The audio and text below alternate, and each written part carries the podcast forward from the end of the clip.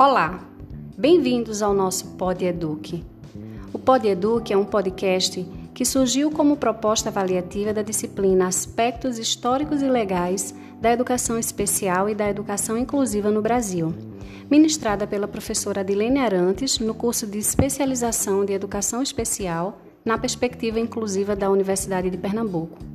E hoje trazemos para vocês o Pod Eduque com o tema Lançando Redes, formando professores inclusivos.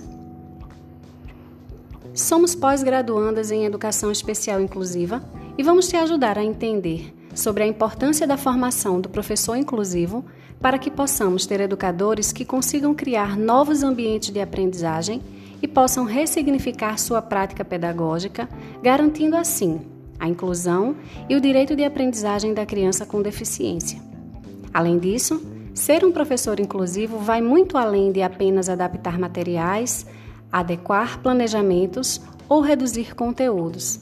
É necessário olhar para o aluno e enxergar além das suas limitações, criando oportunidades para que eles possam desenvolver suas habilidades e competências. Conhecer e compreender os documentos que embasam essa prática e o que eles defendem estruturam as técnicas didáticas e metodologias específicas e viabilizam melhores condições de um planejamento pedagógico que possibilite desenvolvimento de habilidades e competências numa perspectiva inclusiva. Vamos começar?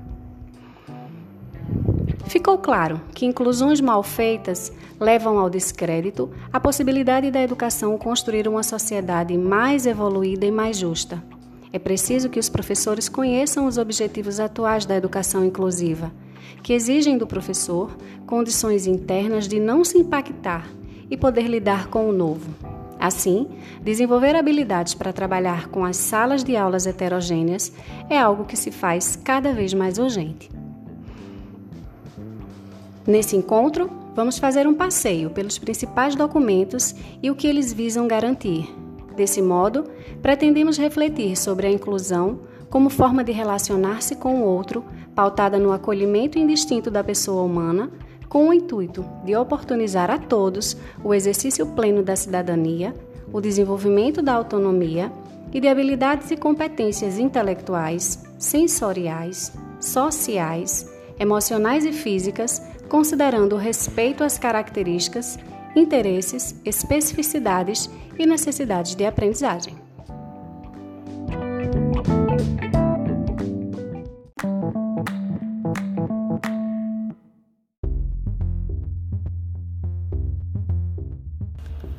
No século XIX, surgem as primeiras escolas voltadas para os alunos com necessidades especiais, mais especificamente os surdos mudos e os deficientes visuais. Ainda hoje, uma dessas escolas porta o nome de um dos mais importantes diretores do passado, Benjamin Constant.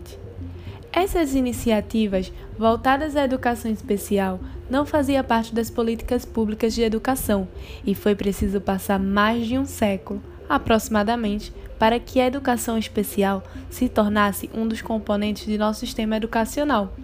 Essa modalidade de ensino foi instituída oficialmente com a denominação de Educação dos Excepcionais, no início dos anos 60. Na década dos anos 60, era perceptível a ligação entre questões pedagógicas e políticas.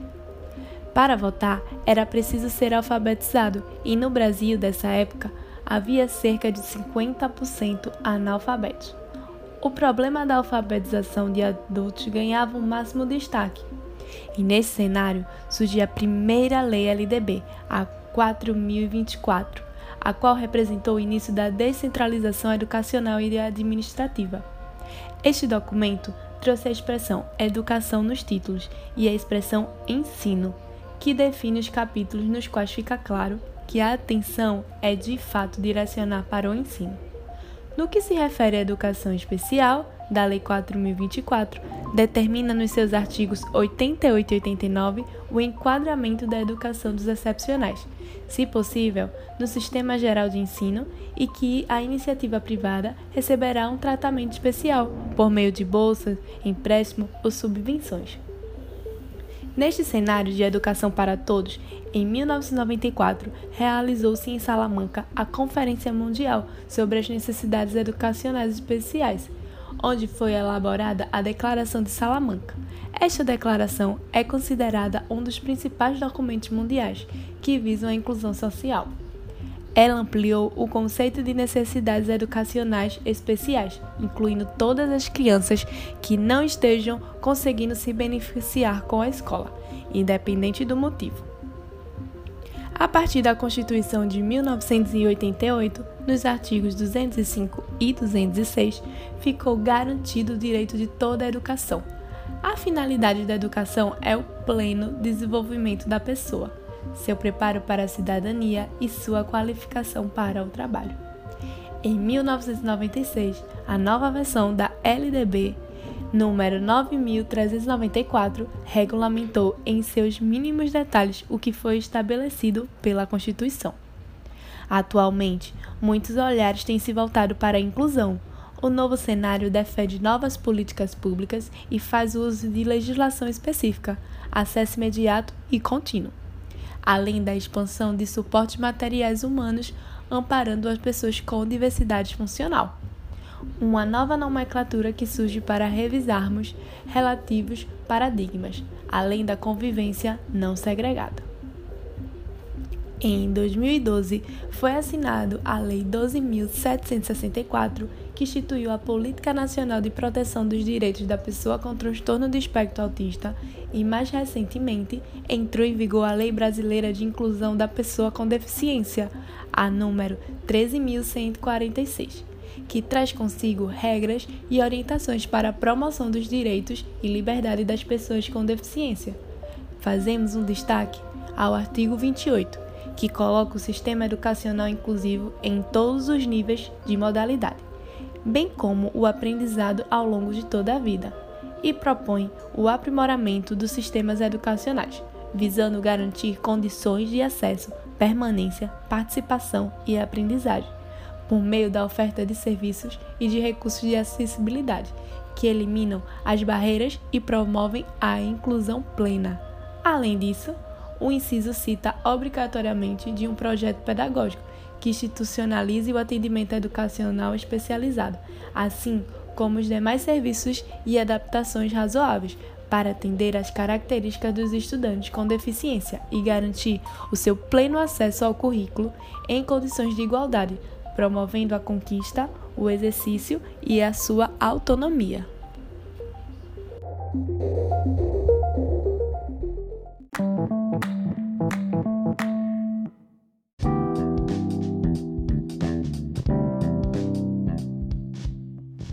Observa-se uma necessidade de conhecimento por meio dos professores para melhor lidar com ações inclusivas e eficientes. Portanto, para facilitar a nossa compreensão, elaboramos 10 estratégias as quais poderão nortear os educadores frente a essa necessidade. São elas: 1. aceitação inclusiva. Ame e respeite a criança nas suas diferenças e maturidade assim como são e não como queremos que eles sejam.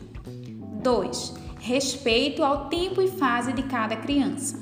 Não transfira responsabilidades que são dos adultos e ou sobrecarregue-as com algum tipo de preocupação que venha mexer com as suas emoções. 3. Orientação e educação. Quando for necessário, impor disciplina, deixar claro que você desaprova o que ele fez e não o que ele é. A orientação e a conversa são os melhores caminhos. 4. Limite e parceria psicológica. Colocar limites é ajudá-lo a sentir-se seguro com a noção do que se espera dele. 5. Tempo e espaço. Organize os espaços com segurança e crie um ambiente da sala afetuoso. Mostre ao aluno que ele é amado. Isso possibilita sentimentos como segurança, acolhimento e interação mútua. Arrume um tempo para cada estudante. Ouça, acompanhe e esteja junto. Saboreie os momentos de aprendizagem. Eles são super importantes. 6. Autonomia, protagonismo infantil. Reconheça a criança como alguém dotado de direitos e capacidades para participar do seu próprio processo de desenvolvimento pessoal e social, vencer os seus limites e até mesmo errar. Elas são dotadas de potencialidades e de recursos afetivos relacionais, sensoriais que se explicitam numa troca com contexto social e cultural. 7. Educação digital e impacto da mídia. Encoraje o aluno a conhecer o mundo em todos os seus aspectos, guiando-o pelos diversos caminhos e esforçando-se para torná-lo cuidadoso na prática digital. Precisamos ficar atentos e criteriosos com tudo que a mídia e a internet oferecem. 8. Elogios. Cada vez que seu aluno apresentar um progresso, por menor que seja, elogie. Assim, estaremos incentivando o comportamento positivo e a autoestima. 9. Autocuidado. Cuide de si mesmo. O autocuidado está relacionado ao bem-estar próprio e, consequentemente, à saúde. A partir do momento em que você cria hábitos rotineiros, contribui para a sua saúde física, espiritual e psíquica. Cuidando de si fisicamente e emocionalmente, você estará disposto a ajudar o seu aluno. 10. Educar pelo exemplo. Esteja disposto, crie ideias e encante os seus alunos com os objetivos esperados. Educar não é repetir palavras. Encante seu aluno hoje para se encantar com ele amanhã. Diante de tudo que foi falado, consideramos fundamental que o professor, por meio de uma formação continuada e apropriação de informações específicas como essas que estamos apresentando neste capítulo do podcast, possa lançar as redes em busca de novas medidas que maximizem o desenvolvimento acadêmico e social dos estudantes com deficiência.